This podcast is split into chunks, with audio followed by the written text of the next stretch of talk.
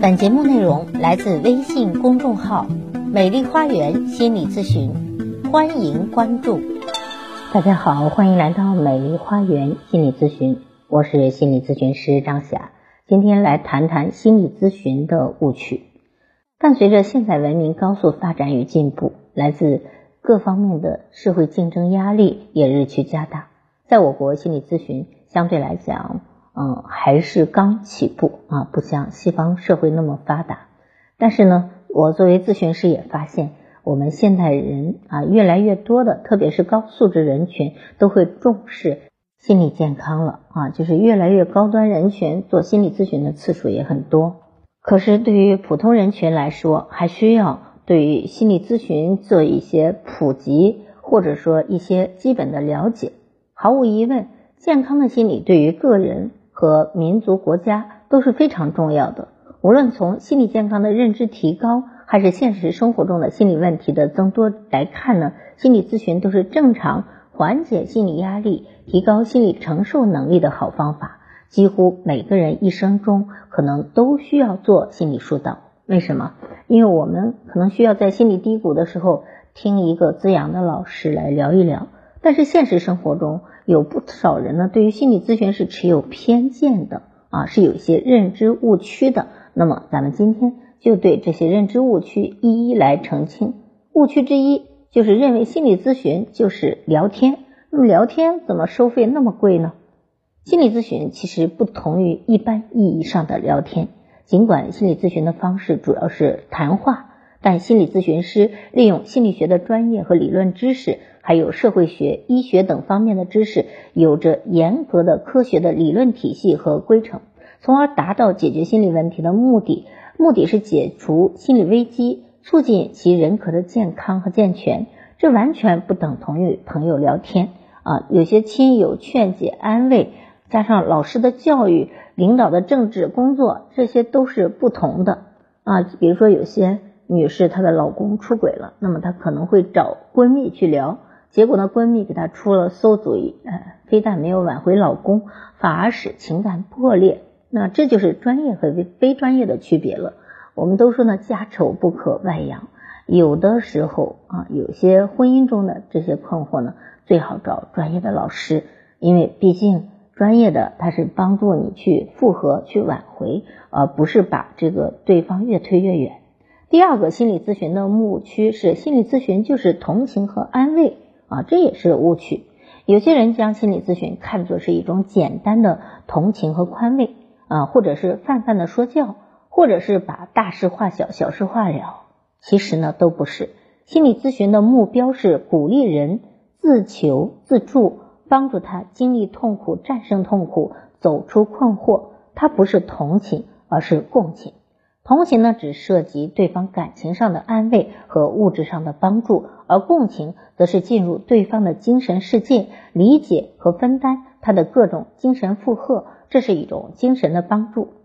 心理咨询的误区之三，认为做心理咨询很丢人，做心理咨询就是我有病了，他会有一种病耻感，所以非常排斥。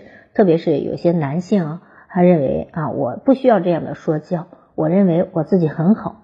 其实，由于历史原因和许多资刻因素的限制，人们对于心理世界还是不太了解的。许多人还分不清什么是神经和精神，啊精神与心理和思想啊，这些都分不清。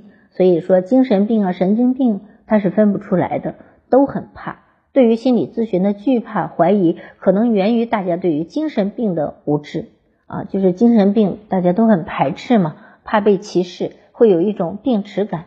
实际上是有种混淆了，心理咨询是给正常人群咨询啊，就是正常人群你也会有心理的波动，你可能也会有焦虑、抑郁的情绪，也会有强迫，是吧？在这个时候找专业的咨询师聊一聊，并不是说你不正常，所有的心理咨询的对象都是正常人群。去心理咨询，很多人怕认为啊别人知道了，认为自己精神不正常，怕别人把正常的心理问题当成心理病态啊。其实呢，这也是比较悲哀的，因为 对咨询不了解嘛。心理咨询是促使人成长发展的最佳途径，这是预防心理障碍最有效的办法。我们都说要早防早治嘛，说治胃病，那么身体都需要在没有生病之前去治胃病，心理也是。当你觉得心里不舒服的时候，不要排斥和抗拒啊，因为来咨询一下，可能很快就走出来了。那如果一味的逃避和拖延，可能会使心理问题变严重化。另外来咨询呢，一定不要有太多的心理负担，因为心理咨询的首要原则是保密原则啊，绝对是保密的。我们这个职业就是倾听别人的秘密，您不用担心您的问题被外传，因为即使走在大街上，您也不认识我，我也不认识你，是吧？另外，咨询中我关心的是您的症状哈，你有什么问题，怎么去提升和帮助？我不会问您叫什么名字啊，住在哪里，单位是什么，这些都不会问的啊。第四，心理问题就是心理变态吗？这也是心理咨询的误区。心理咨询的对象主要是日常生活中遇到困难、挫折而产生心理困扰的正常人群，心理障碍患者只是咨询中的一小部分。发病期的精神病人，他其实已经不属于心理咨询的范围了。我们每个人在成长的不同阶段、工作的不同方面，都可能遇到这样那样的心理问题，导致消极情绪的产生。对这些问题，如果采用适当的方法予以解决，个体就能顺利健康的发展。若不能及时的加以正确处理，则会产生持续的不良影响，甚至导致心理障碍。这样看来，心理问题是日常生活中。经常会遇到的，就这些问题求助于心理咨询师，并并不意味着有什么不正常或者有什么见不得人的隐私。相反，这表明了个体具有较高的生活目标，希望通过心理咨询更好的自我完善，而不是回避和否认问题，浑浑沌沌虚度一生。那由我的这个咨询经验来看，确实是高素质群体来咨询的次数多啊，因为他们重视心理健康。也知道这个钱花的是花在刀刃上。心理咨询的第五个误区是认为谁都能当咨询师，如同谁也不能随便开一辆汽车一样。心理咨询师经过严格的训练和考核啊，不是说谁都能当的啊。这个职业它并不是门槛那么低。另外，心理咨询是是不应该收费的，或者说应该少收费。心理咨询是助人自助的事情，是为了帮助人们解除心灵的痛苦，是做善事，而且没有多大的成本。所以，有多少人认为是应该不收费的啊？其实不是。作为一个心理咨询师，投入是很大的。比如说学各种技能啊啊，一个成熟的咨询师，他是需要很长久的一段时间的。现代人尽管在理论上知道。时间和知识是有价值的，但是由于这些东西它都是无形的东西，加上内心深处传统思想的影响，许多人需要心理咨询，但是却不愿意付费。国外的心理咨询是有非常昂贵的消费的啊，他们比较成熟啊，大部分人也比较重视，那收费也比较高。我国的收费相对是低廉的，以至于许多心理咨询师不能靠心理咨询为生。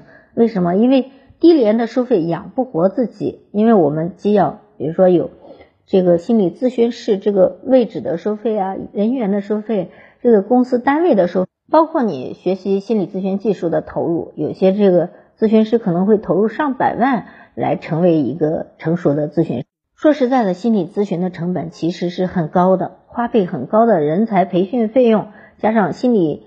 咨询及辅助人员的工资及必要的保险的费用啊，因为我们要给员工买保险，再加上再教育的培训、学术交流费，再加上咨询室的房租、水电、办公、通讯、交通、宣传费用、心理测量以及心理咨询训练器材费用啊，这些。都是一大笔钱，所以心理咨询它不仅仅是心理咨询师付出非常辛苦的脑力劳动需要被回报，在其他方面的支出也需要被帮助者所支付，所以才能使得心理咨询事业在中国得以发展。啊，咱们中国其实是非常需要心理咨询行业的规范呃或者发展的，因为毕竟人的精神和心理健康是非常重要的，是吧？好。如果您觉得我的分享有益，可以给我打赏。如果您想成为咨询师，可以联系我，让我看看您是否能够当咨询师。想咨询我或者想成为咨询师的朋友，都可以添加我，关注我，咨询我，帮您理清困惑，走向幸福。咱们下期节目再会。